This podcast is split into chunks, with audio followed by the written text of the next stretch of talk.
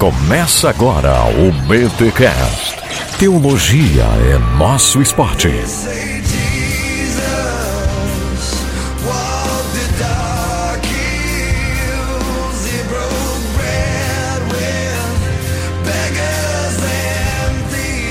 Muito bem, muito bem, muito bem. Começa mais um BT Cash, o de número 113. Eu sou o Rodrigo Bibo. Se você não sofreu, prepare-se, você vai sofrer. Eita! Acontece, acontece. Acontece. Aqui é o Alex e eu já passei por muito vale.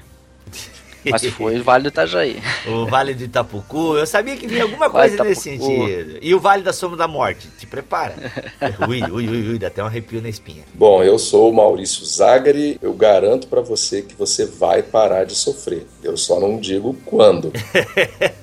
Olha aí, pessoal, estamos com o Maurício Zagari aqui no BTcast para falarmos sobre sofrimento ou o fim do sofrimento, mas esse fim pode ter dois sentidos. E aí, Maurício, antes de mais nada, obrigado mesmo por você estar com a gente aqui no BTcast, cara. Imagina, é um prazer. Espero que seja um papo legal e que eu possa de algum modo aí edificar a vida da galera. Com certeza vai, mas antes aqueles recados paroquiais. cookies, 'cause all the cookies, they seem to fit in. I wish that I could be like the cookies, like the cookies.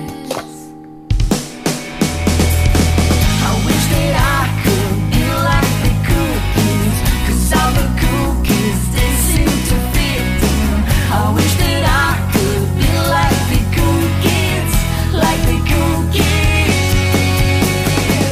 Para esta semana quero dizer o seguinte: você que leu, está lendo, você que comprou, adquiriu o devocionário Start para o Dia, lembra? A gente vendeu ali na Beta Store aquele devocionário numa linguagem jovem, bacana, uma reflexão bíblica por dia. Então é o seguinte, galera, se você tá lendo, já leu, né? Aliás, espero que você não tenha lido porque a ideia é ser uma reflexão diária.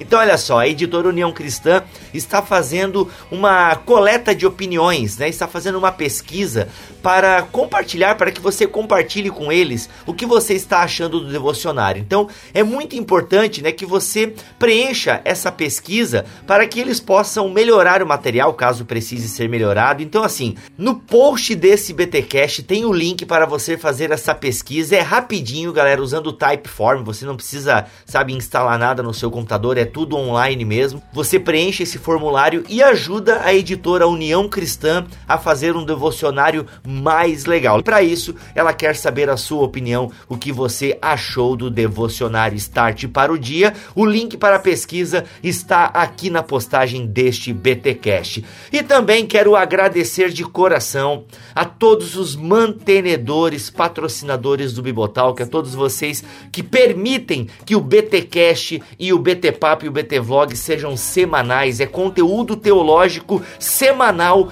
para todos vocês. A gente continua deixando aí de graça. Já pensou se a gente fosse entregar o feed só para quem é mantenedor, para quem é patrocinador? Não, a gente não faz isso, mas você, eu repito, que já disse aqui, você deve agradecer aos mantenedores, porque graças a eles a gente consegue fazer esse trabalho aí de maneira tão bacana, dedicada e com bom conteúdo. OK, pessoal? E a todos os mantenedores, mais uma vez o meu muito obrigado aos mantenedores que colaboram acima de 50 Dilmas. Eu mandei aí um presente para vocês, um livro da BT Books. Espero que vocês tenham recebido. Demora aí de 10 a 15 dias úteis para chegar, mas já faz um, uma, uma semana que eu mandei, então daqui a pouco deve estar chegando aí na sua casa. E se você é mantenedor e ainda não está na nossa célula lá no Facebook, manda um e-mail para mim, podcast@bibotalk.com, porque nós temos o grupo fechado dos mantenedores no Facebook que ficam sabendo dos temas, ajudam a escolher pauta, aprovação de capa e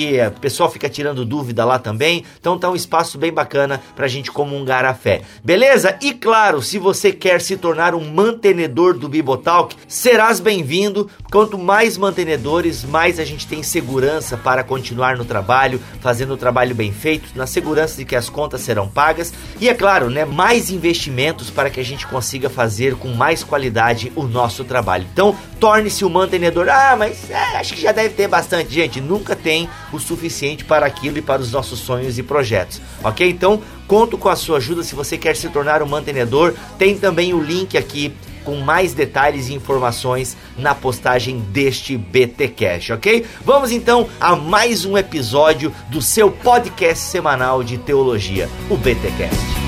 like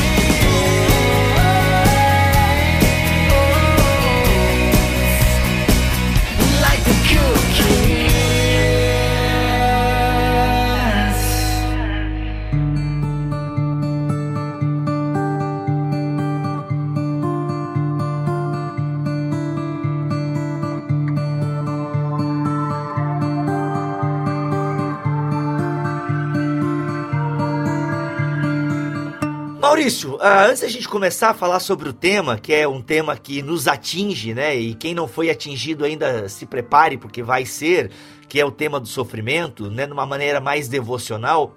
Quem é o Maurício Zagari, para quem não te conhece? Bom, é, eu sou jornalista, trabalhei alguns anos na, na imprensa, no Jornal do Brasil, Globo, é, Globosat, enfim. Uhum. Tenho uma estrada como jornalista. Hoje eu não trabalho mais nessa área, eu sou escritor é, e editor de livros. Eu, eu trabalho na editora Mundo Cristão, é, tenho seis livros publicados, é, livros cristãos, né, livros do, do segmento, além de algumas coisas, contos, etc., mas aí livros coletâneas seculares. É, sou blogueiro, tenho um blog chamado Blog Apenas, já aí vai há quatro anos ele, ele na, na web, né? Uhum. E estamos aí. Então, sou formado em teologia, então sou- não sou pastor, mas sou teólogo, embora todo mundo, quando eu vou pregar numa igreja, eu falo, "Ah, sempre me chamam de pastor, mas eu não sou pastor. E, na verdade, eu hoje sou um escritor, sou um teólogo, um blogueiro, Uhum. e que tenta, de algum modo, levar aí a, a palavra de Deus, a mensagem do reino de Deus, o evangelho, através da, principalmente da palavra escrita, né? Então é nessa linha que a gente está seguindo. E o Maurício é tão blogueiro, tão blogueiro, que até hoje o blog dele tem o domínio .wordpress.com. É verdade, fruto da minha ignorância, porque na época que eu criei o blog, eu não sabia que você podia mudar o nome, o domínio, né? Uhum. E foi ficando, hoje, como o blog já se disseminou e tem uma galera já que assina, tem uma quantidade bacana de acessos, eu preferi nem mexer porque já tem tanto link que joga pro, pro blog. Uhum. E foi ficando, foi ficando e ficou. Então tá lá, apenas um.wordpress.com. Tá aí, ó, bem roots isso, bem roots, tá certo. E Maurício, outra coisa também que eu acho que é legal a gente frisar aqui, dentro dessa tua carreira de escritor, ah, tu já escreveu, inclusive, é, não diria fantasia, mas livro de ficção, romances. Fala um pouquinho pra nós aí dessa tua veia é, romancista, porque eu acho que muitas pessoas né, têm aí o grupo de adolescentes, de jovens que quer incentivar uma leitura bacana, com princípios bacanas, mas sente essa falta no mercado editorial cristão. Isso, eu, eu tenho seis livros já publicados, né? Os quatro primeiros pela editora Andomini e os dois últimos pela Mundo Cristão. Tenho já uns projetos que eu tenho um contrato para dois outros livros e estou trabalhando num terceiro ainda não publicado.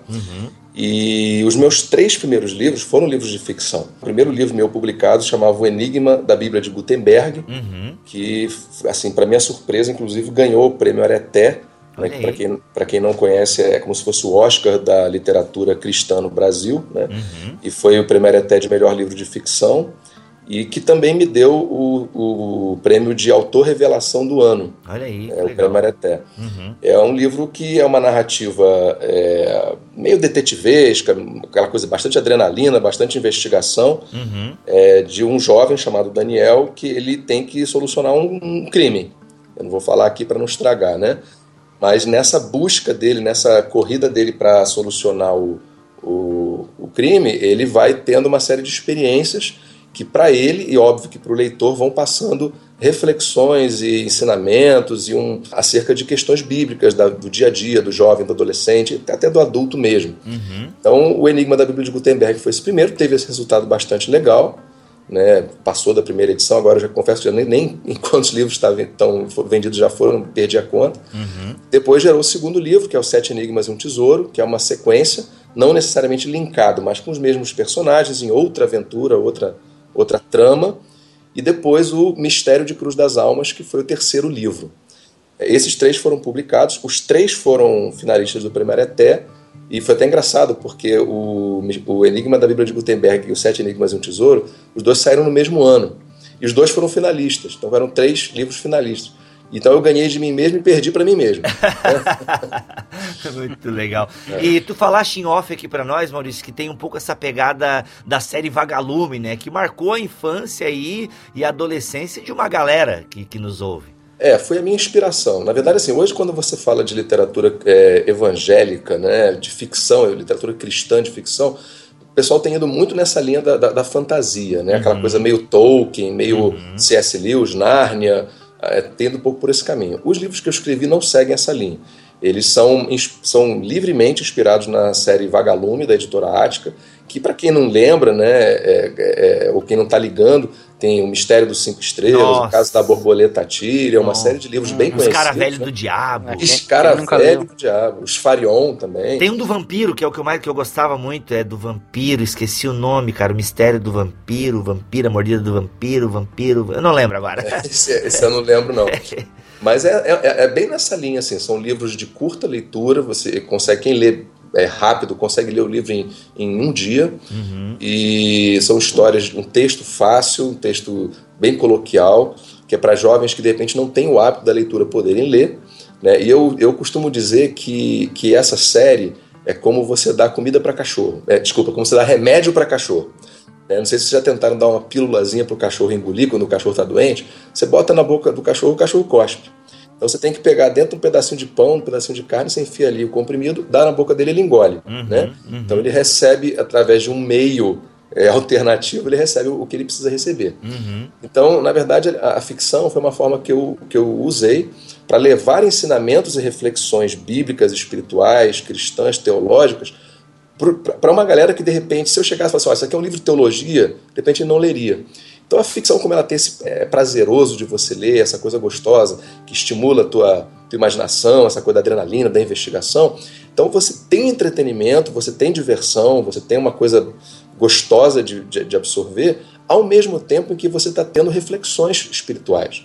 Então, essa série que eu escrevi, todos os livros, eles têm reflexões sobre uma série de áreas, né? Fala sobre respeito aos pais, fala sobre namoro, fala sobre sexo, fala sobre é, pecado, restauração, a importância de orar, a importância de estudar a Bíblia, enfim. Cada livro vai entrar para uma área até mesmo é, desigrejados, a galera que saiu da igreja porque foi ferida, como é que é isso, por que, que aconteceu isso, aí a gente vai debater isso nos livros também. Então, assim, uma gama de assuntos levados à reflexão do leitor pela ficção. Que E, legal. felizmente, t- tem tido uma, uma boa repercussão, um bom resultado. Uhum. E saindo agora da ficção, vamos entrar naquilo que é a realidade, naquilo que nos atinge diretamente, que é a questão do sofrimento. Você, eu, ninguém vai bater tão duro como a vida. Maurício, é, a primeira coisa que me vem à mente quando a gente pensa no sofrimento é por que a gente sofre? É que é uma pergunta que não é só o cristão que se faz. Eu acho que qualquer pessoa é, na face da Terra que olha é, para sua vida pessoal, para sua situação social, da sua família, experimentou sofrimento, tanto com relação a si mesmo, alguma privação, é, alguma, algum sofrimento psíquico, emocional, ou mesmo um sofrimento por falta, por necessidade de, sei lá, de comida, de trabalho. Enfim, a gente vê o sofrimento na face da terra. E como, como a fé cristã responde a isso? Existe uma solução final para o sofrimento? O sofrimento, na verdade, é culpa nossa, né? Porque Deus criou o mundo sem sofrimento. O Éden ele era perfeito, não, não havia esse conceito no Éden. Quando a humanidade, né, quando Adão e Eva pecam e abrem as portas do Éden para o sofrimento, é como se você abrisse as- a porta de uma estação de trem. Entra uma, uma locomotiva arrebentando com tudo, que é o pecado, e o pecado atrás de si traz a morte, traz o sofrimento, tudo isso. Então, na verdade, assim, é, essa grande pergunta, né? Por que, que um Deus bom, gracioso, amoroso permite o sofrimento? Bom, ele permite o sofrimento porque, é, primeiro, nós somos os responsáveis por isso. Nós trouxemos o sofrimento. E justamente porque Deus é bom, é gracioso, amoroso, ele não ficou impassível a essa questão do sofrimento. Porque as pessoas confundem. Ah, Deus permitiu, então ele é mau. Não. Deus permitiu o sofrimento, mas ele não ficou olhando, deixando o sofrimento é, corroer a humanidade. O que, que ele fez? Mandou Jesus. Jesus se fez homem e Jesus é a solução para o sofrimento. É, através de Cristo, é, a gente nessa vida começa a ter é, é, pedaços de, né, de, de fim de sofrimento, não um, um fim de sofrimento absoluto, porque nesse mundo a gente vai ter aflições sim, mas é como, como Jesus mesmo falou. Né? Ele disse que né, ele, é, nesse mundo a gente vai ter aflições, mas tem de bom ânimo. E é interessante que essa passagem de João 16,33 ele fala assim: é, Eu lhes disse essas coisas para que em mim vocês tenham paz. Neste mundo vocês terão aflições, contudo tenham ânimo. Eu venci o mundo. Então o que Jesus nos promete nesse mundo é paz e ânimo em meio ao sofrimento. Uhum. Até que a gente chegue no final dessa vida, na entrada para outra vida, e aí sim a gente vai ter o sofrimento cessando totalmente. Então, na verdade, quando o sofrimento entra no, na humanidade por causa por nossa culpa, por culpa do pecado, Deus que é bom, amoroso e gracioso, em vez de ficar na dele e não fazer nada, pela graça dele, pelo amor dele, João 3,16, né, é que ele manda Jesus para nos dar paz e ânimo em meio ao sofrimento e nos dar um fim do sofrimento na vida eterna, na eternidade. E olha só, Maurício, antes ainda de João 3,16 e do próprio Jesus, eu estava estudando um pouco a teologia do Antigo Testamento e numa conversa com um amigo meu, o Roger, que, é, que vai ser companheiro aí de ministério do Alex, ele falou uma coisa que foi hemorrágica, assim, foi explodiu cabeça, deu hemorragia nasal. Roger disse que até o, o, ato que a gente chama de queda, né? A gente chama Gênesis 3 de queda, mas ele dentro de uma literatura ali do Antigo Testamento, o próprio, a própria expulsão do paraíso foi uma atitude de graça do próprio Deus. Gente, lembrando, estou falando aqui somente a partir da teologia do Antigo Testamento, que inclusive ele defende essa ideia de que como o ser humano foi criado mortal e por isso no jardim do Éden tinha ali a árvore né, da, da vida eterna e tal, o fato de quando o ser humano peca, como o Maurício bem nos trouxe aqui agora, para que o ser humano não sofresse eternamente, ele é expulso desse jardim para que ele, na condição de pecador, não viva para sempre. Cara, eu achei isso assim, meu, até em Gênesis 3 né? Além do Gênesis 3,15, né? Que já é um, um, dito que o pessoal coloca evangelho ali, mas até nessa. Proto-evangelho. Proto-evangelho, justamente. Mas até nessa expulsão do paraíso, tem graça de Deus ali, porque agora vocês conheceram o sofrimento, o pecado, para que vocês não continuem comendo da árvore da vida e vivam para sempre em sofrimento, eu sou obrigado a tirar vocês daqui. Tanto que, de novo, né, quando a gente for restabelecido no reino, no reino vindouro, né? Lá nós teremos de novo a árvore da vida e viveremos o que daí eternamente, né? Numa nova condição. É uma perspectiva interessante, uhum. né? E, e, mais uma vez demonstração da graça de Deus em oposição ao pecado que traz o sofrimento. Uhum. É, é, é curioso que quando você começa a estudar as escrituras, você vai ver que em todo momento em que o sofrimento se faz presente, Deus aponta para uma realidade sem sofrimento. Até a questão mesmo da glorificação de Deus, da própria. É interessante, uma vez uma pessoa que não é cristã me perguntou isso. Falou assim: vem cá, esse Deus de vocês é meio vaidoso, né? Ele quer o tempo todo ser glorificado, ele quer estar no foco de tudo. E eu, parando para pensar, é lógico, além da soberania, da majestade, da, tudo que Deus é, o fato de ele é, é, ser glorificado faz com que nós olhemos para o único que pode nos livrar de tudo isso que está aqui. Né? Então, quando a gente. É, o próprio ato de evangelizar, o próprio ato de evangelismo, é um ato de, de, de esticar essa graça de Deus, né? a gente ser reflexo de Cristo, para levar como embaixadores do reino essa graça de Deus para quem não tem Deus. E que está sofrendo e que vai sofrer eternamente se não tiver Cristo. Né? Então, a graça de Deus ela se faz presente em todos os momentos, de Gênesis 1 até o último versículo de Apocalipse.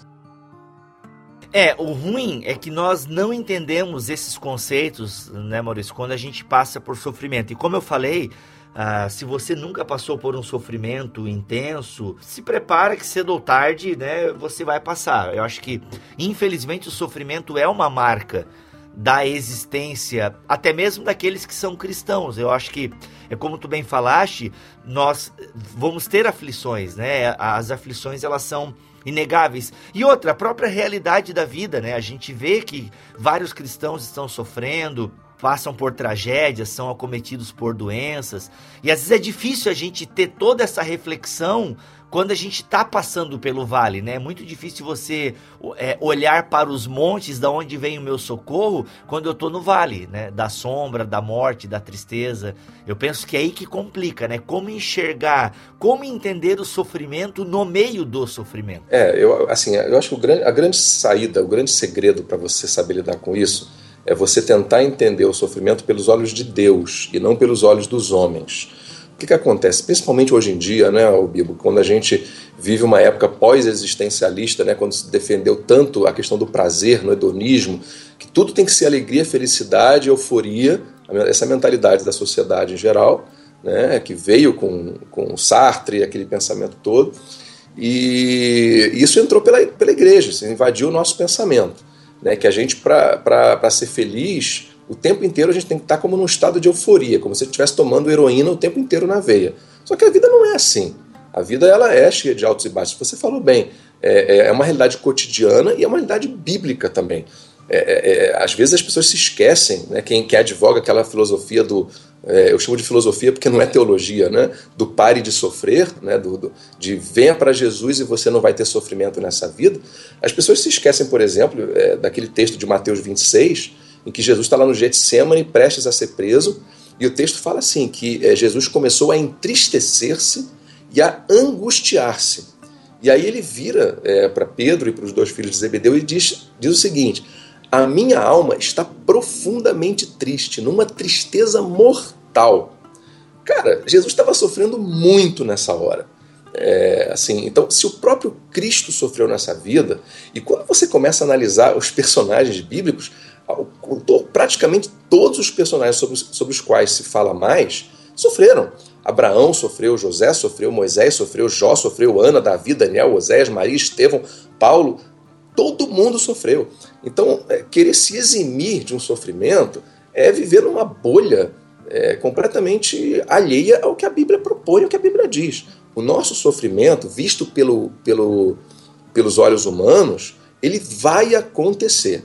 A gente não quer que ele aconteça, mas quando a gente olha pela visão divina, quando a gente tenta fazer esse exercício, que é um pouco utópico, mas ele é um pouco possível, de tentar olhar pela ótica divina para o sofrimento, a gente vai entender que o sofrimento está presente, e Deus nos oferece paz e ânimo, mas que ele vai acontecer. E tem boas razões para ele acontecer. Pois é, ah, você tocou aí um pouco dessa teologia do pare de sofrer, né? Ou filosofia, ou porcaria, sei lá o que, que é.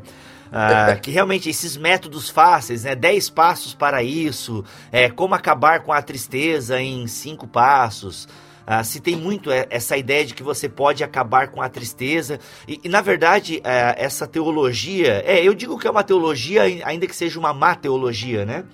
É, essa teologia né, do pare de sofrer, dessa cura instantânea da dor, é, ou atribuição a Satanás, né, porque toda dor, todo sofrimento é culpa do diabo. Essa teologia ela quer fazer o quê? O ser humano sair logo desse sofrimento. Saia desse sofrimento. Você vai vencer esse sofrimento, vai ter a vitória, né? É, muitas igrejas promovem né, os, a, a, os cultos da vitória, porque você vai vir aqui agora, você vai fazer o seu passe evangélico, ou sei lá como é que eles chamam, né? É, os, sete, os sete mergulhos de Namã.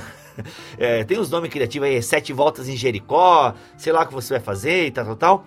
Só que a Bíblia ah, me dá a entender, e tem um versículo, acho que Paulo fala isso, que pelo contrário, que manda nós nos gloriarmos nas tribulações. Então eu acho assim que, enquanto que essa teologia é uma teologia escapista que quer fazer a gente sair logo do sofrimento, afinal, ninguém gosta de sofrer, né? Mas parece que a Bíblia às vezes ela aponta para uma outra direção em relação ao sofrimento.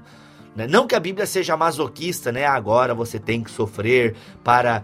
Mas, pô, Paulo tá dizendo pra gente. Alguém lembra onde está esse versículo? Pra gente se gloriar nas tribulações, porque elas produzem uma série de coisas boas em nós. Que é Romanos 5, eu até já citei ela aqui em outro BTcast, até que foi no BTcast passado. E não somente isso, mas também nos gloriamos nas tribulações, sabendo que a tribulação produz paciência, e a paciência a experiência, e a experiência a esperança. E a esperança não traz confusão, porque o amor de Deus está derramado em nossos corações pelo Espírito Santo que nos foi dado. Paulo começa a falar em Romanos 5 que a gente foi justificado, por isso a gente tem paz com Deus, pelo qual também temos entrada pela fé esta graça, na qual estamos firmes e nos gloriamos na esperança da glória. Ou seja, não somente nessa esperança de uma glória por vir, mas também aqui agora. Paulo faz esse contraste nessa esperança da glória, mas também nós nos gloriamos nessa tribulação, né? Porque a vida aqui ela é tribulada. como tu bem disse, Jesus mesmo nos prometeu é, não só que estaria conosco, mas ele nos prometeu aflições. Você, eu, ninguém vai bater tão duro como a vida. É, o, o sofrimento, biblicamente, ele, ele tem propósitos, né? O que, que acontece? É, uma vez que, que, que o sofrimento entrou na humanidade, Deus passou a usar o sofrimento como uma ferramenta. Né? Você vê isso o tempo inteiro na Bíblia. É, o que você leu, a passagem que você leu, essa passagem de 2 Coríntios também, elas mostram que o sofrimento é uma realidade e que aponta para algo. Né? Ele não é uma entidade é, que flutua sobre a nossa vida. Ele tem um propósito direcionado. Né? É, assim como é, Deus usou um peixe, uma mula, usou um pagão como Nabucodonosor para fazer o que ele queria, ele usa o sofrimento. Você vê, é, começa a analisar os relatos das pessoas que sofreram na Bíblia, você vai ver propósito em todos os sofrimentos. Você pega Jó, por exemplo, né? eu acho a história de Jó fantástica, que é o, é o clássico do sofrimento. Né? É, é, Jó era um homem íntegro e justo, temia Deus e evitava o mal. Isso mostra que ele era o quê? Ele era um cumpridor da lei. Né? Ele mandava os filhos, é, chamava os filhos e fazia que eles se purificassem, depois ele oferecia o holocausto em favor deles. O que, que era isso? Eram os rituais, as liturgias da época. Então Jó era um cumpridor, lá em Jó, Jó capítulo 1, ele é um cumpridor da lei e ele é um cumpridor de rituais e liturgias. Isso faz dele o quê? Isso faz dele um religioso. Né? Então Jó, é interessante que a gente acha, quando a gente começa a ler o livro de Jó, que Jó é um cara que estava exatamente no ponto que Deus queria. Não é isso que eu enxergo. Eu enxergo Jó como um cumpridor de. de, de é um religioso, bom, é, que tinha uma, uma, um religiosismo muito grande. Só que lá em Jó 42, no final do livro dele, ele fala: Meus ouvidos já tinham ouvido a teu respeito. Quando você ouve falar de alguém, você não tem nenhuma relação com essa pessoa. Alguém que te falou de alguém. Mas agora, agora quando, depois de tudo que ele passou, depois do sofrimento do que ele passou, os meus olhos te viram. Ou seja, o que é você sair da posição de alguém que tinha ouvido a respeito para alguém que os olhos veem? É uma pessoa distante para alguém próximo. Então, o meu entendimento é que entre Jó capítulo 1 e Jó capítulo 42, Deus usou todo aquele sofrimento para tirar Jó de uma posição de religiosidade, para botar Jó numa posição de intimidade. Então, assim, até mesmo nesses casos, José, outro exemplo, passou pelo, pela cisterna, pelo deserto, pela, pela escravidão, pela prisão, para quê? No final ele até fala: olha, meus irmãos, vocês não fiquem chateados, não, nem se preocupem, porque eu sei que Deus tinha um propósito nisso aqui. O próprio sofrimento de Jesus. Se não fosse o sofrimento de Jesus, o propósito do Pai no sofrimento de Jesus, eu e você não estaremos aqui agora falando dele, né? Então, assim, quando você vai para a Bíblia, você vê que em tudo é, o propósito de Deus está tá claro, está agindo. E o sofrimento, é, Provérbios 16, 4 diz: o Senhor faz tudo com propósito. E tudo é, é tudo, uhum. inclusive o sofrimento. Né? É, eu confesso, eu, eu concordo, eu assino embaixo com o que tu falou agora. Eu concordo. Mas às vezes, as, agora eu vou dar uma de advogado de ateu aqui. né? Mas às vezes eu tenho um pouco de dificuldade em enxergar propósito numa criança recém-nascida que de repente adquire câncer no cérebro, digamos assim, né? Ah, eu sou pai de uma menina agora, o Alex é pai já de dois filhos. Não sei se tu tem filhos, Maurício. Eu tenho uma filha de quatro anos. Imagina, né? De repente aí vem uma filha de quatro anos. Eu não vou usar o teu exemplo, Deus me livre. Mas enfim, entenderam onde eu quis chegar, né? Como é que a gente vai, como é que a gente vai enxergar propósito é, no câncer? Como é que a gente vai enxergar propósito numa morte de uma criança ou sei lá, num, num velho que é espancado? sabe? É, às vezes eu tenho um pouco de dificuldade, porque quando a gente olha para a dureza do mundo, né? Cara, hum. uh, eu não sei vocês, mas depois que eu fiquei pai, eu virei assim. Um, eu choro até vendo propaganda do Itaú, sabe? Ah, o Itaú quer você. Ai, meu Deus, né? Isso é uma bichona! É, fiquei muito sentimentalista, cara. Qualquer coisa principalmente que envolve criança, né? Ah, a criança, a mãe deixou a criança no estacionamento, a criança morreu sufocada dentro do carro. Cara, choro na hora. Virei mariquinha, assim, mas mariquinha, sentimentalista, porque, pô, qual é o propósito de Deus em deixar uma criança, sabe, morrer asfixiada num carro que a mãe negligenciou, esqueceu devido à ocupação? Cara, eu Cara, aí, aí é que tá, Bíblia. Eu acho assim, é, quando você olha, por exemplo, você pegou o exemplo da morte de crianças, né? Como é que você explica a morte, talvez, de centenas de primogênitos no Egito? Eram crianças que morreram porque Deus tinha um propósito. Ai, naquilo. cara, meu Deus, é, é um Deus desse vê... pra que diabo, cara? Mas aí, Mas aí é que tá. Eu acho que é a questão da gente entender as coisas pelos olhos de Deus. Porque a gente come... se a gente começar a olhar pelos olhos humanos, a gente vai começar daqui a pouco a acreditar no teísmo aberto. Ah, não, porque Deus não faria isso, porque Deus não. Isso é maldade. Cara, Deus é autor. Eu me lembro que uma vez eu, eu voei de helicóptero em cima do Rio de Janeiro e eu comecei a ver lugares que eu sempre passava, eu tinha uma visão completamente diferente lá de cima. Eu comecei a ver a- o Morro do Chapéu Mangueira no Leme, que eu sempre via é, uns prédios e atrás um, um matinho. E de cima eu comecei, consegui ver a favela inteira que tinha lá. Eu falei, gente, eu passei aqui a minha vida inteira e eu nunca vi isso. Por quê? Porque eu mudei o meu ponto de vista, eu fui para um ponto mais elevado, de lá eu consegui ver a mesma coisa com outros olhos. Então, assim, se a gente tentar entender Deus com os olhos humanos, a gente nunca vai entender Deus. Como é que você entende é, alguém que é um e é três, para quem não teve início não tem fim, que entregou o próprio filho, né, alguém que não precisava nos salvar e nos salvou? É, como é que você entende todas aquelas. é, Vai no Antigo Testamento, você olhar ele mandando dizimar. A ordem inicial de Deus para o povo de Israel é: ó, entra em Canaã e dizima os povos, acaba com todos eles. Né? O que a gente fala do Estado Islâmico hoje em dia, Davi fazia isso. Às vezes mandava matar é, uma população inteira, cortar a cabeça, queimar. Mas Deus tinha um propósito. Deus é o autor da vida. Ele tem a soberania sobre a vida de qualquer um de nós. Então eu acho que a, a- explicação é, é, é aquela coisa. Porque o que acontece, Bibo? A gente quer uma explicação humana e quer para já. Algo que nos satisfaça no meu entendimento atual. É. né? Mas Deus ele é incompreensível dentro do nosso entendimento humano. Ele, ele mostrou é aquela coisa, a gente vê por espelho, né? Deus ele, ele, ele nunca é, é, tem que passar numa fresta do- de uma rocha para ver numa sombra, porque a gente não tem como captar esse ser. Né? Talvez porque a gente antropomorfize muito Deus, por causa da, da imagem que ele tem, a minha mão, meus olhos. A gente acha que Deus é um- realmente é uma pessoa ali, quer dizer, é uma pessoa na, na figura de, de Cristo, né? mas que o, o Deus, o Criador dos céus e da terra, esse Deus Espírito onipotente, onipresente, que ele é como uma pessoa e que a justiça dele tem que funcionar como a justiça humana. Não é assim. Né? Então, assim, a nossa, para a gente entender o sofrimento, a gente tem que entender a primeira coisa, cara, o sofrimento ele tem que ele faz sentido dentro da perspectiva divina de um Deus que entende o grande esquema das coisas numa, numa visão muito maior do que a gente, né? Porque a gente tem uma, uma, uma média de vida de 70 a 72 anos de idade, né? Quando você pega a eternidade de Deus, depois que eu morrer, minha alma, minha, minha parte espiritual, não quero entrar no dicotomismo, tricotomismo aqui, mas minha parte espiritual vai seguir por trilhões e trilhões e trilhões e trilhões e trilhões e trilhões de anos. O que, que tem mais importância para Deus? Os meus 70 anos aqui ou esses trilhões de trilhões e trilhões de infinitos anos lá? Então, assim, eu não posso tentar entender essa, essa minúscula partícula da história da- do tempo, que é o meu tempo de vida, e o meu sofrimento nesse tempo de vida, à luz da eternidade. Né? A eternidade é, é- é um conceito extremamente maior.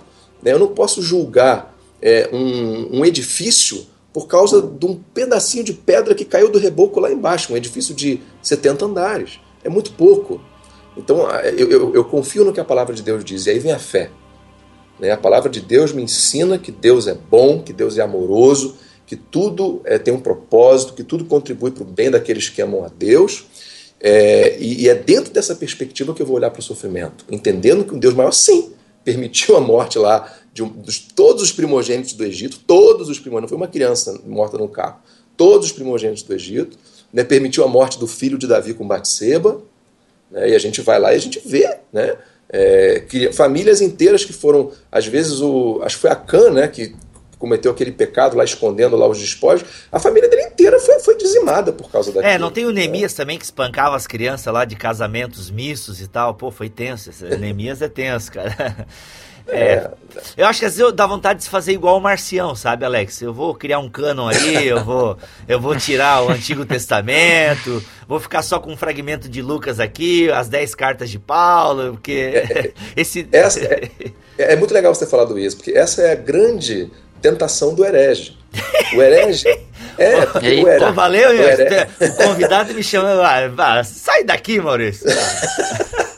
Não, graças a Deus você não chegou ainda a esse ponto, Não, não, né? não, ainda. Mas assim, a grande tentação do herege, quando você começa a olhar as grandes heresias da história da igreja, desde as primeiras heresias lá da- do primeiro século, né? É, a grande tentação é o quê? É você formatar Deus à sua imagem e semelhança. Cara, isso aqui me faz sentido, isso aqui me faz bem, isso aqui que eu penso. Então vai ser assim. E aí eu vou fazer o meu cânon. É, quando Jesus ele fala assim: se alguém que quer vir após mim, a si mesmo se negue. Tome diariamente a sua cruz e siga-me. Então a proposta de Jesus é: eu tenho que dizer não para aquilo que me faz sentido, para aquilo que eu quero, para aquilo que me faz bem. Esquecer, eu quero esquecer de todo o mal que existe no mundo e acreditar que Deus é, é, não, não permitiria nunca que isso acontecesse, mas Deus permite. Então eu tenho que entender, eu tenho, é, é, teologicamente, é, é fazer a exegese, ou seja, extrair o suco daquilo que está lá, em vez de fazer a exegese, né, que é com E e S. Exegese, que é colocar no texto sagrado aquilo que eu quero. Eu não posso fazer isso. No momento que eu faço isso, eu me torno um herege.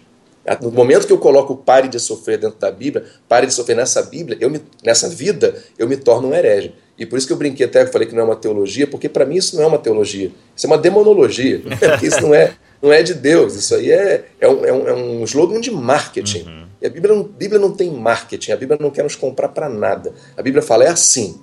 Vem. Arrependa-se e venha. Confesse seus pecados e deixe e venha. Sabe? Ele não está querendo me dizer aquilo que eu quero ouvir para me atrair. Porque marketing é isso. Ele me faz o que eu quero ouvir para me convencer né, e fazer eu co- consumir aquele produto. Pare de sofrer isso. Consuma o meu produto. Olha aqui, ó. Eu tenho esse Jesus aqui. Pare, te- a- a- compre esse produto e você vai parar de sofrer. Não, isso não é Bíblia. Isso não é Evangelho. Você, eu, ninguém vai bater tão duro como a vida. É, o, que, o que a gente faz no meio do sofrimento? Como lidar com o sofrimento? Como entender o fim do sofrimento? Se é que tem um fim como tu fez na tua abertura, né, Maurício? Ó, eu garanto que ele vai parar, só não sei te dizer se quando, né? Como é que a gente lida, né, com, com o sofrimento? Porque já que é inegável, é, inegável não é a palavra, inevitável seria a palavra. O sofrimento, ele é inevitável na nossa existência. Como lidar, então, com o sofrimento? Bom, primeiro suportando. Né? A gente tem que suportar as aflições porque elas virão. Elas fazem parte da vida, elas fazem parte da nossa caminhada. né? O sofrimento não é uma anomalia na nossa existência cristã. Seria se a gente estivesse no Éden. Uma vez que o sofrimento entrou né, na humanidade, ele faz parte da nossa vida. Então a gente tem que compreender que é, é, é, faz parte da nossa jornada, suportar, óbvio, fazer o que Deus nos ensinou a fazer, orar, pedindo a Deus o fim do sofrimento no sentido de término. né? Eu estou doente, eu- eu oro pela minha cura. Né? Eu estou é, triste, eu, eu procuro alegria em, em Cristo, eu procuro é, sempre suplantar o sofrimento, buscando o fim do sofrimento, o término, a extinção do sofrimento. Agora, eu jamais posso me esquecer do fim no sentido de finalidade, da finalidade do sofrimento para Deus. Ou seja, meu sofrimento tem um propósito para Deus. Então, às vezes, Deus está querendo nos ensinar algo, está querendo nos aperfeiçoar em algo, e enquanto a gente não se aperfeiçoa, Deus está deixando a gente passar por aquilo. Né? Porque aquela coisa, se a gente for fazer um paralelo bem esdrúxulo, né? É, quem é que gosta de fazer prova na escola? Ninguém gosta, mas se você não passar por aquela prova, você não vai receber o seu canudo. O Alex gostava, Maurício. É, É. CDF, Ai, ai, ai. nerd. É, tem umas anomalias assim. Brincadeira, Alex. Mas, mas eu, eu gosto de usar uma, uma imagem que é a seguinte: é, é, uma- é como você tomar uma injeção. O sofrimento, se a gente entende, Romanos 8, 28 fala que Deus age em todas as coisas para o bem daqueles que o amam. E todas as coisas, no grego em que, em que foi escrito o Novo Testamento, tem um significado muito lindo. Quando você pega no original todas as coisas, sabe o que significa? Significa todas as coisas. No grego Então, significa todas todas, as- as coisas. To- significa todas as coisas. Então, todas as coisas são todas as coisas. Ou seja, o sofrimento tá- faz parte de todas as coisas. Então, sabemos que Deus age em todas as coisas, age também no sofrimento para o bem daqueles que o amam. Em que sentido? Por exemplo, você pega uma agulha de injeção. Se eu chegasse. Você gosta de tomar injeção? Ah, eu tenho pavor. Ninguém gosta. Agora, se eu chegasse para você e falasse assim: olha, inventaram uma, uma vacina para o câncer, vai evitar todo tipo de câncer, a, a injeção tem. A agulha tem 10 centímetros e vai doer para burro. Você vai tomar? É, com certeza. Você vai tomar. Todo, ninguém gosta de tomar uma injeção, mas todo mundo toma. Por quê? Sabe que vai sofrer, mas toma porque entende que aquele pequeno sofrimento vai evitar um sofrimento muito maior depois. Então, essa é a percepção que a gente tem que ter. É é a questão de- do, do- espinho da carne de Paulo. né? Eu acho interessante porque quando a gente sofre, a gente geralmente não entende o propósito daquilo na hora. O que eu acho lindo na história do espinho na carne é que Paulo sabe porque o espinho na carne está lá. Né? Ele fala: para que não me ensoberbecesse pela grandeza das revelações, foi-me posto um espinho na carne. Então, Paulo, ele, ele ora para Deus, Deus me tira esse espinho da carne. Três vezes ele ora, Deus me tira esse espinho da carne. E Deus vira para ele e fala assim: Não, Paulo, porque eu tenho um propósito para isso aí. E qual é o propósito? A Bíblia fala para que ele não tivesse soberba no coração dele. Então, para evitar a soberba, que é um, um, uma coisa destrutiva na vida de, um, de uma pessoa, né, a arrogância, a altivez, a soberba, Deus permite que o espinho na carne fique ali. Uhum. Então, o espinho na carne não é um sofrimento? É. Paulo não pediu o fim do sofrimento? Pediu. Mas Deus falou assim: não, eu tenho um fim muito maior, eu tenho uma finalidade muito maior nesse sofrimento, que é você não se ensoberbecer. Então, assim, isso explica teologicamente, muito claramente, a questão do sofrimento. E explica como a gente tem, tem que lidar com isso. Suportar, pedir a Deus o fim e caminhar com fé, com alegria, com esperança, na certeza de que Deus está no controle de tudo. Sabe que pegando o que tu falou anteriormente, me vem à mente aquela ideia assim de que realmente, se a gente olhar o sofrimento na perspectiva da eternidade, porque, querendo ou não, a gente vive a vida aqui e agora, então eu tô preocupado com o aqui e agora. Mas se eu começasse a pensar que a minha vida ela vai além do aqui e do agora, e que talvez esse sofrimento esteja me aperfeiçoando para o maior tempo da minha vida, que vai ser a eternidade, como tu bem colocaste anteriormente, pode fazer um sentido, assim. Né? Pode, realmente, eu penso que o sofrimento pode ter esse caráter pedagógico. Não, ele tem. Se você parar para pensar, olha, qualquer que seja o sofrimento que você tenha, eu vou te apontar aqui rapidamente alguns benefícios que você pode extrair do sofrimento. Ó, primeiro, você muda a sua forma de se relacionar com Deus. Quando é que você ora mais? Quando está tudo bem ou quando está tudo mal? Todo mundo vai para o joelho quando a coisa, quando a, a coisa aperta. Né? Quando é que você busca mais respostas na Bíblia? Você busca palavras de consolo, de esperança? É quando você está passando pelo sofrimento. Isso é humano. Né? Isso, aquele de nós que negar isso não, não tem uma vida com Deus, porque isso acontece com cada um de nós. Na, na- na- na tranquilidade, na paz, a gente também ora, a gente também, mas quando a coisa aperta, a gente vai e, e- e aperfeiçoa a nossa forma de nos relacionarmos com Deus. Isso também faz a gente ter mais intimidade com Deus, porque a gente começa justamente a, a- né, né, a ter mais relacionamento. E relacionamento, diálogo, é o que gera intimidade. Quando você sofre também, Bibo, você, por exemplo, você é, é muito comum aquelas pessoas que perdem um filho numa bala perdida, aí vai lá e cria uma associação de amparo para pessoas que é, perderam seus parentes com bala perdida. Isso acontece muito, né? Porque quando você passa pelo sofrimento, você entende o sofrimento. Eu passei três dias no CTI. Eu sei o que é você ficar no CTI. Então, quando você sofre, você cria empatia com o teu próximo. E aí você cumpre o mandamento de amar o teu próximo como a si mesmo muito mais do que quando você não dá muita peteca. Não, vem cá, vamos só orar e tudo bem, vai para tua casa. Não, você chora com quem chora. O sofrimento passa, é- é- ensina você o que é isso. Quando você também, outra coisa, quando você sofre e você se vê impotente diante do sofrimento, você fala assim, cara, não tenho o que fazer. Aí você olha para o onipotente. E quando você reconhece que só Deus consegue fazer algo por você no meio do teu sofrimento, isso é glorificar Deus. É reconhecer a glória de Deus, reconhecer a soberania de Deus. Então o sofrimento também te leva mais a glorificar Deus. E faz você valorizar, como você falou agora, né, a- a- a- valorizar o que tem que valorizar. Porque aquela coisa, se eu pego diante de você, boto assim na tua frente uma moeda de 5 centavos e boto um cheque de 10 milhões de reais.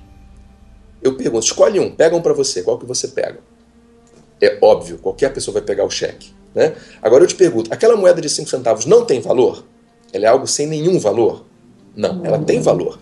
Só que em comparação, o valor é infinitamente menor.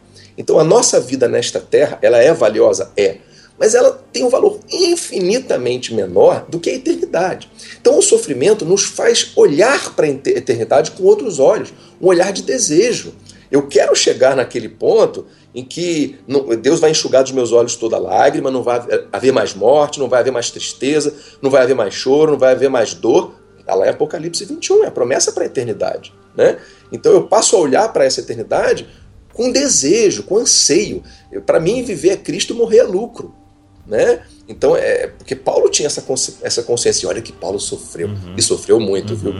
Então, assim, eu eu vejo assim: se a gente consegue olhar por essa perspectiva, que é a perspectiva do olhar divino, sabe? Um ser que está que tá fora do tempo, e ele consegue mirar a nossa caminhada da eternidade até o nosso dia de hoje, cara, muda tudo. Outro dia eu li, eh, desculpa só para concluir esse raciocínio, eu li no, no Facebook um- um- uma fábulazinha que eu achei muito interessante.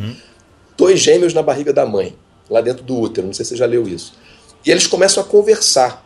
E aí um deles fala assim, poxa, mas será que não existe nada depois aqui do útero? Aí o outro fala assim, você tá maluco, rapaz? Como é que a gente ia viver fora da- desse ambiente aqui, fora sem, sem cordão umbilical? Não, mas eu acho que a gente tem uma forma de se alimentar sem cordão umbilical. Você tá doido? É a única forma que, que- possível da gente se alimentar pelo cordão umbilical. E, e- aí o cara, mas fica, será que não existe alguém lá fora que vai cuidar da gente? Eu de vez em quando eu ouço uma voz assim que ultrapassa aqui barra, essa, essa, esse nosso limite aqui da- do saco amniótico, uma voz que alguém fala e canta canções de Ninar, eu ouço isso. Outro fala, cara, você tá maluco, você tá variando. Não tem ninguém, tudo se resume a isso aqui. No dia que a gente sai dessa barriga aqui, tudo acaba. Então, assim, se você faz um paralelo, claro que é um paralelo meio, meio grosseiro, mas assim, é, a nossa realidade nesse mundo, ela é o princípio. Tudo o que é, é, de- Deus nos criou para viver face a face com Ele. Deus nos criou para viver a eternidade com Ele. Deus nos criou para viver é, nessa, nessa relação íntima, vendo-o face a face. Então, o que a gente está vivendo aqui hoje é uma. Isso aqui é uma anomalia. O que é normal vai acontecer depois da nossa morte. Né? Então, tudo o que está acontecendo aqui faz parte de um momento muito atípico da nossa existência. E a gente tem que olhar dessa maneira, porque é assim que Deus olha. Você, eu, ninguém vai bater tão duro como a vida. Eu me lembro de um, de um episódio de uma pessoa com quem eu convivi há alguns anos e que agora está na eternidade. Posso já adiantar o fim da história dessa pessoa. Pô, spoiler? É. Spoiler aí não dá. Spoiler total, spoiler total.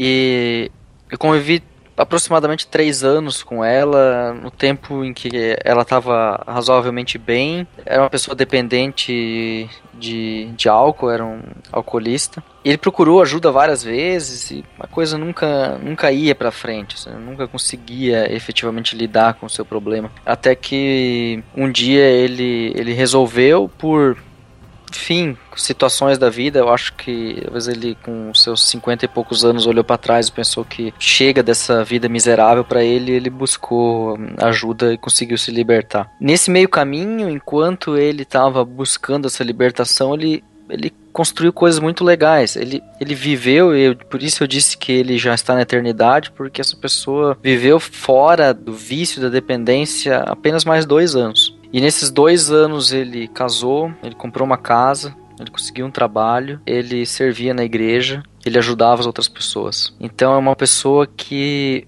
que se curou ou que se livrou do sofrimento sofrendo, porque ele faleceu de câncer em decorrência da dependência do álcool. É, Mas mesmo assim ele não perdeu a alegria de viver é, até o último momento quando ele nem sequer falar mais ele podia. Que, que um exemplo desse fala para nós, Maurício? Como você vê exemplos de vida desse tipo, onde pessoas é, passando pelo sofrimento e, e, e, acabam, e acabam perdendo a sua vida por causa desse sofrimento, mesmo assim não perdem a esperança da vida e a alegria de vida.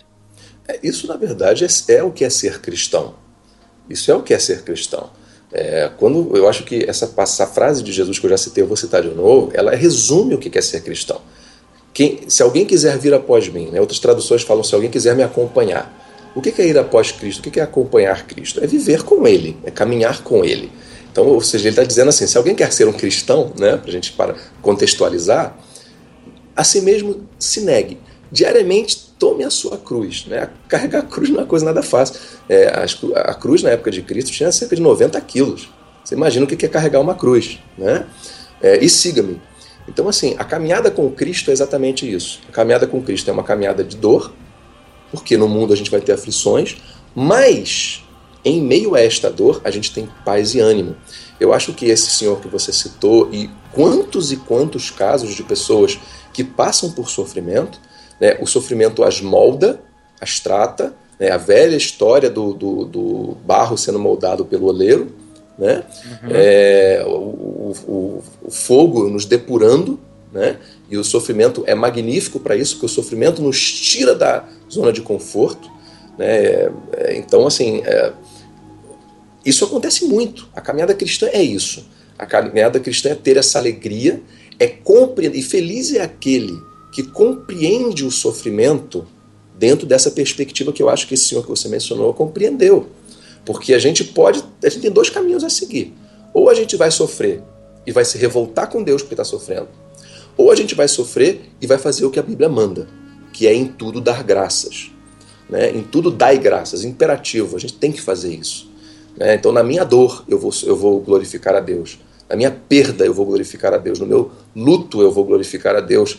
É, em tudo na vida, quando a dor dói, eu vou glorificar a Deus. E eu me lembro como se fosse hoje, é, para não ficar só num campo. Ah, Maurício, é muito fácil isso que você está falando. Eu me lembro quando eu fui internado no CTI, eu tive uma septicemia, uma infecção generalizada. Passei três dias no CTI internado. Eu me lembro que eu, foi um processo doloroso. Eu passei a noite inteira internado, procurando vaga em hospital, me transferiram na chuva. Foi uma coisa horrível. De manhã, depois de uma noite em claro, passando mal e tal, fui internado finalmente. Minha esposa se despediu de mim, porque no, no CTI você não pode ficar, e todo mundo saiu. Eu me lembro daquele momento de silêncio, em que eu, todo mundo saiu depois de toda aquela confusão, aquele sofrimento. E eu ali, ouvindo aquele barulhinho, pip, pip, pip. Eu me lembro que meus olhos fitaram o teto do, do, do CTI.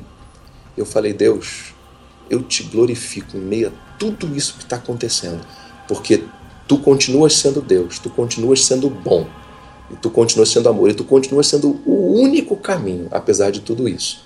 Eu acho assim, naquele momento, eu consegui ver que, que o cristianismo fazia sentido para mim. Porque o cristianismo, ele é, em todos os momentos, glorificar a Deus, viver um relacionamento com Deus, no vale da sombra da morte ou nos pastos verdejantes.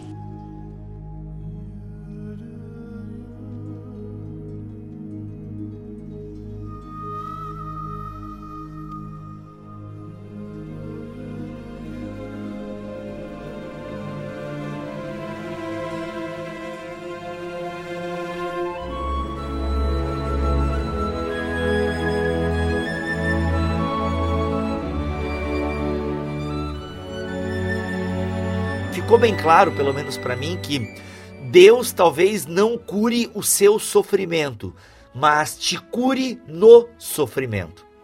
E, né, aquilo que o Maurício acabou de falar, e a gente conhece muitas pessoas que estão doentes, e você vai conversar com essas pessoas, às vezes querendo, querendo levar um conforto para elas, mas sai de lá confortado. Né? Quem nunca? Né, foi aconselhar alguém no hospital ou alguém doente em casa e sai de lá curado, sai de lá renovado, porque encontrou brilho nos olhos daquela pessoa que está passando por um problema gravíssimo. Né? Ou seja, é alguém que foi curado na doença, não da doença, mas foi curado na doença. É alguém que está se gloriando nas tribulações e está pronta, né, para viver a glória eterna, porque está enxergando o sofrimento a partir da perspectiva da eternidade. E isso acho que faz todo é, um, um, um, sentido. Maurício, para a gente caminhar para o final, vamos falar um pouco do teu último lançamento, do teu último livro aí, que quer tratar justamente dessa questão, né? O fim do sofrimento. Fala um pouquinho para nós dele. Bom, é o fim do sofrimento é o último livro que eu escrevi, foi lançado pela Mundo Cristão, é agora em maio, tá? Já entrou na segunda edição, graças a Deus. E justamente tem essa proposta, né, de tentar é, ele tem duas, dois vieses. Né? O primeiro é tentar mostrar um pouco de porquê, qual é o propósito bíblico do sofrimento, né? por que, que um Deus bom permite que o, que o, o justo sofra, né? os seus filhos sofram, é, mas também ele leva respostas bíblicas para diferentes tipos de sofrimento. Eu fiz uma pesquisa é, durante mais de um ano nos lugares que eu ia pregar ou palestrar, e eu perguntava para as pessoas o que, que você diz para. O que, que você resmunga na hora que você está sofrendo. É, eu fiz uma pesquisa nos lugares que eu fui pregar, palestrar, e eu sempre perguntava para as pessoas assim: gente, o que, que você reclama, o que, que você murmura, o que, que você diz quando você está sofrendo? E eu vi uma, uma gama de respostas. Eu selecionei o que eu considerei as 30 respostas mais frequentes, né? e aí eu procuro dar uma resposta bíblica para cada uma dessas situações e de uma forma coloquial, assim, eu tenho uma, uma filosofia em tudo que eu escrevo, eu furo, fujo do acadêmico. Eu procuro usar uma linguagem extremamente coloquial, que eu quero alcançar da dona de casa até o teólogo é, com doutorado. Então, assim, eu entendo que eu procuro a profundidade teológica no conteúdo, mas uma forma muito acessível. Então eu fui criando é, uma espécie de crônica, um, textos leves, as, cada um para responder um desses tipos de, de situação, que são o que eu entendi através da minha, da minha pesquisa, pelo blog, pelos meus contatos pessoais, que seriam é, frases ditas por pessoas que estão sofrendo. Então, o fim do sofrimento, né, é, ele procura, tem esse viés teológico, porque procura responder teologicamente é, como a gente pode entender o sofrimento é, na perspectiva bíblica, mas também ele procura tratar das pessoas que estão sofrendo, dando, fazendo aquilo que Jesus nos prometeu, paz e ânimo. Então, os textos eles procuram dar respostas que tragam paz e ânimo a quem está no meio do sofrimento. Ele não promete em nenhum momento o fim do sofrimento no sentido de, ó, você não vai sofrer nessa vida. Mas ele faz aquilo que Deus é, estabelece. Ou seja, você pode estar sofrendo, porque é um propósito, e enquanto você está sofrendo, eu vou te dar é, palavras de paz e ânimo como se uma pessoa estivesse atravessando o deserto. Enquanto ela não chega no oásis, Deus vai dando copos d'água para ele suportar enquanto ele está nessa travessia até chegar no lugar onde será o término. E isso, inclusive, é uma, uma, um duplo sentido do, do, próprio título do livro, o fim do sofrimento, é, na perspectiva humana e na perspectiva divina, porque o homem quer que pare de sofrer. Estou sofrendo, eu quero parar de sofrer, eu quero que acabe a dor, eu quero que acabe a tristeza, eu quero o término, a extinção. Mas Deus vê o fim no sentido de finalidade, a finalidade do sofrimento, o propósito do sofrimento. Ok, você quer que é, que acabe o sofrimento, eu estou mais preocupado com a, o propósito desse sofrimento. E, eventualmente, claro, que Deus cessa esse sofrimento. Né? Então, a gente tem aí muitos exemplos bíblicos é, como esse, José, de Ana, enfim. É, não vamos entrar aqui novamente por esse caminho. Mas a, a proposta da, da, obra é, é essa. Né? Tem o prefácio do, do Augusto Nicodemos, do reverendo Augusto Nicodemos, os endossos de uma série de, de pessoas. Eu fiquei muito honrado assim, de ter pessoas como Luiz Saião, é, o Dr. Russell Shedd, né, que disse que não, não, não consegue imaginar um livro melhor do que esse para encontrar a paz. Foi uma, uma, frase que me deixou muito comovido. É, então, assim, eu, eu creio que, de fato, tem o dedo de Deus me impulsionando né, quando eu quis escrever esse livro. E mais uma galera grande aí de gente boa que está endossando, recomendando o livro, né? Então, eu creio que é uma literatura que atende a todos os segmentos da igreja. Que legal. Tá então O Fim do Sofrimento, um livro para quem busca consolo e esperança nos momentos mais sombrios de Maurício Zagari, da editora Mundo Cristão. Maurício, parabéns pelo teu trabalho, cara. E é claro, pessoal encontra o livro aí no site da editora Mundo Cristão e também na BT Store com frete incluso para todo o território nacional. Então, se você curtiu esse papo, se você tá afim de é, ter aí uma, uma leitura devocional bacana sobre vários aspectos da vida, né, Maurício? Como tu mesmo explicou aí, você está abordando vários temas sobre orações não atendidas, a presença de Deus, espiritualmente desanimado, depressão, conflito, doença e por aí vai. Você trata desses assuntos aqui no seu livro. Se você se interessa por esse tipo de literatura, tá aí então o fim do sofrimento. Você encontra lá na BT Store.